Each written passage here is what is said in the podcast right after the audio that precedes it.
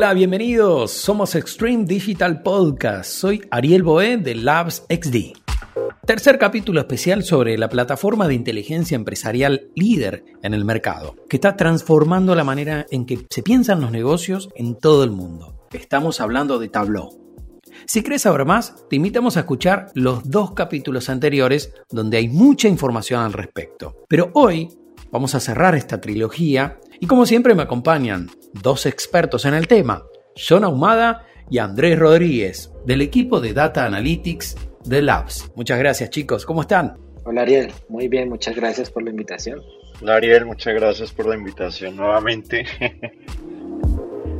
Vamos a hablar hoy en este capítulo sobre Tableau no es solamente una herramienta, son varias herramientas, como lo dijimos en el primer capítulo. ¿Nos pueden contar de nuevo con cuáles contamos? Hay una muy particular que es Tableau Prep. Esta aplicación está enfocada o sus funciones es para que los usuarios que no son técnicos puedan hacer transformaciones de los datos, puedan conectarse de forma fácil y sencilla a diferentes fuentes de datos donde están almacenadas eh, los datos de la compañía. Hacer transformaciones, limpiezas, ver cómo está la calidad de los mismos, ¿sí?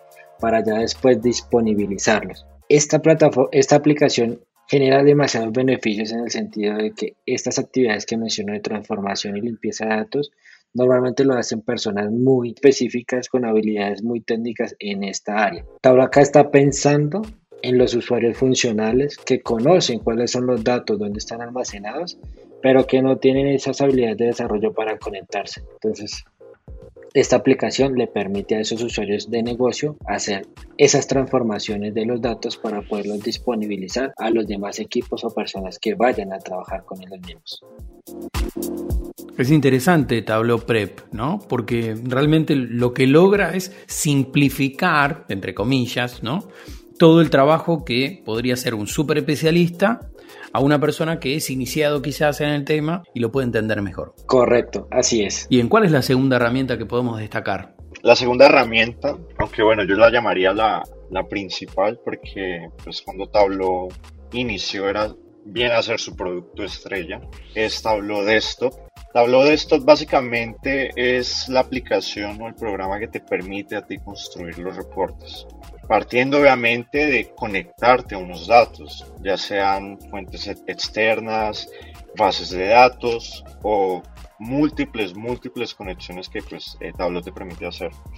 Con Tableau de esto, pues tú te conectas a los datos, empiezas a crear, em, digamos, tus reportes, tus gráficos, y finalmente lo que haces es que este reporte tú lo disponibilices en alguna parte. Eh, para aprender a usar Tableau de esto, pues digamos que eh, influye mucho eh, lo que hablábamos en, el capítulo anterior, que es sentarse a, usarlo, porque es de mucha experiencia, tiene muchas funcionalidades y realmente es una herramienta muy poderosa que te permite hacer diversos campos calculados para, digámoslo así, mejorar el tema de, de la analítica y de la representación de los datos. Bueno, bien, entonces, ya que hablaste de, Tableau Desktop, me, pregunto, ¿dónde se alojan estos datos? ¿Dónde se alojan todos estos análisis? Listo. Vale, Ariel. Acá, antes de hablar dónde se alojan, podríamos también decirle a nuestros oyentes que estas dos herramientas, que es Tableau Prep y Tableau Desktop, pueden ser utilizadas por cualquier persona y no necesitan mayor infraestructura. ¿sí? Pero cuando ya pasamos a un entorno empresarial, ¿sí? donde tenemos que verificar seguridad de datos, inversión en infraestructura, cómo se van a disponibilizar los reportes, dónde van a acceder los usuarios. ¿sí? Acá ya vamos a hablar de dos arquitecturas que nos permiten, que nos permiten implementar Tableau. ¿sí? Una que es Tableau Online y la otra que es Tableau On-Premise. Cuando hablamos de Tableau Online, es, una, es un servicio en la nube que disponibiliza Tableau. ¿sí? ¿Qué permite esto? Que permite a las empresas que quieren implementar Tableau eh, no estar pensando en temas de infraestructura local, en temas de servidores, en temas de personas que tienen que administrar el servidor, eh, eh, mirar que mm, las capacidades del servidor a medida que vaya pasando el tiempo estén acorde a las necesidades del negocio. Tableau, entonces, con este servicio de Tableau Online, ¿sí? le dice a los usuarios tranquilo, o le dice a las empresas tranquilo, que todo el tema de infraestructura yo me hago responsable. Usted solo tiene que hacer uso de la herramienta y empezar a potencializar sus datos. Pero pues también hay escenarios o situaciones en las que hay ciertas empresas que dicen, no, yo a la nube, desafortunadamente, no me subo. Lo digo desafortunadamente porque estamos en una época, en, un, en un, mundo eh, o en una etapa donde todo está tendiendo a la nube. Pero hay compañías que tienen cierta cantidad de recursos o ciertas políticas, dicen, yo necesito que todo esté en mis servidores locales. Yo tengo la infraestructura, tengo el equipo, yo me hago responsable.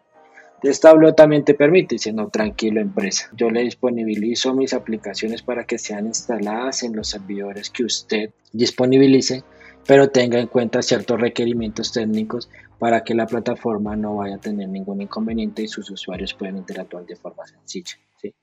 Eso es Tableau Online y eso es Tableau On-Premise. Esas dos opciones que Tableau te permite de acuerdo a las necesidades o a las políticas y directrices que tenga cada una de las compañías.